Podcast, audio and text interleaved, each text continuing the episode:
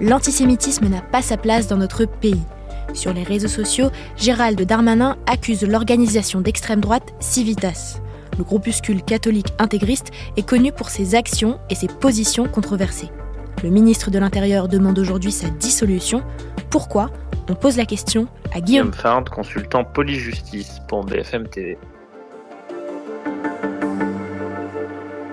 Gérald Darmanin souhaite dissoudre euh, cette organisation qui d'abord s'est constituée sous la forme d'une association euh, loi 1901 puis ensuite a évolué en parti politique parce que elle, prône des idées qui sont contraires aux valeurs de la République, qui dans certains cas sont ouvertement xénophobes ou, antisémites. Euh, ce qui a été un peu l'élément détonateur de l'annonce du ministre de l'Intérieur de son intention de dissoudre cette organisation, c'est qu'à l'occasion des dernières universités d'été, un essayiste euh, s'y est exprimé publiquement et a tenu des propos ouvertement antisémites, considérant que les maux de la France euh, étaient liés à l'immigration et que le début de ce mal correspondait au XVIIIe siècle, au moment où euh, des, Français de, confession juive ont acquis la, nationalité française. Et donc ces propos-là ont évidemment fait beaucoup réagir, ils ont été abondamment commentés, et le ministre de l'Intérieur a décidé d'initier une procédure de dissolution de cette organisation cette occasion. L'engagement de Civitas, euh, selon leurs termes, c'est la lutte contre la séparation euh, de l'Église et de l'État.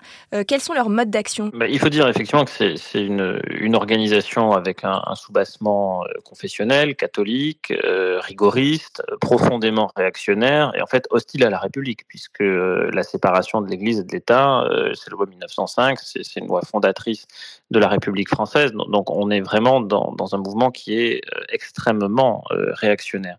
Les modes d'action, ça, va être euh, l'organisation euh, de conférences publiques, euh, ça va être aussi des prières, dans certains cas des prières de rue. Dans d'autres cas, ça a pu être des modes d'action plus volontiers violents, ou en tout cas qui tombaient sous le coup de la loi, des intrusions dans des théâtres pour y empêcher certaines représentations théâtrales contraires à, à, leur, à leurs idées ou à leurs valeurs. Et, il y a aussi des, propos ou des prises de position qui sont ouvertement complotistes, et avant de l'épidémie de, de Covid-19 avec des positions qui n'étaient pas euh, franchement en adéquation avec la politique vaccinale du pays. Donc c'est essentiellement ce type de mode d'action. Que changerait justement cette dissolution? Euh, plusieurs choses. D'abord, si vous êtes dissous, euh, vous n'avez plus le droit de vous réunir dans le cadre de l'organisation qui, préexistait à la dissolution. Ça, veut dire très concrètement que bah, vous n'existez plus en tant qu'organisation, que vous ne pouvez plus demander à vos membres de se réunir et que ça freine évidemment la diffusion de, vos idées. Ça veut dire aussi euh, que si vous vous réunissez tout de même, si vous bravez l'interdiction, euh, bien là vous tombez sous le coup de la loi, parce qu'il y a un délit qui s'appelle le délit de, reconstitution de ligue dissoute, euh, comme son nom l'indique. Ça veut dire que si vous avez été dissous et que vous vous réunissez à nouveau, que ce soit dans un lieu privé ou dans un lieu public, sous cette forme-là, avec les mêmes idées, les puis les mêmes modes opératoires, on peut vous poursuivre pénalement. Alors, est-ce que Civitas peut s'opposer à cette dissolution? Bien sûr, la liberté euh, de réunion, la liberté d'association, euh, c'est le principe. Et donc la dissolution, c'est l'exception. C'est-à-dire que les dissolutions doivent rester exceptionnelles, et puis euh, surtout, elles doivent être argumentées, elles doivent être motivées en droit. Et donc ceux qui sont visés par ces dissolutions ont tout à fait la possibilité de former un recours.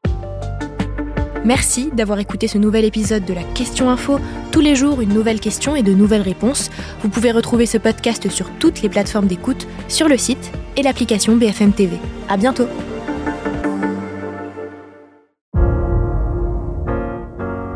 Vous avez aimé écouter la Question Info? Alors découvrez le titre à la une, le nouveau podcast quotidien de BFM TV. Les grands récits de l'actualité, des témoignages intimes c'est tous les soirs sur vos plateformes préférées. À bientôt!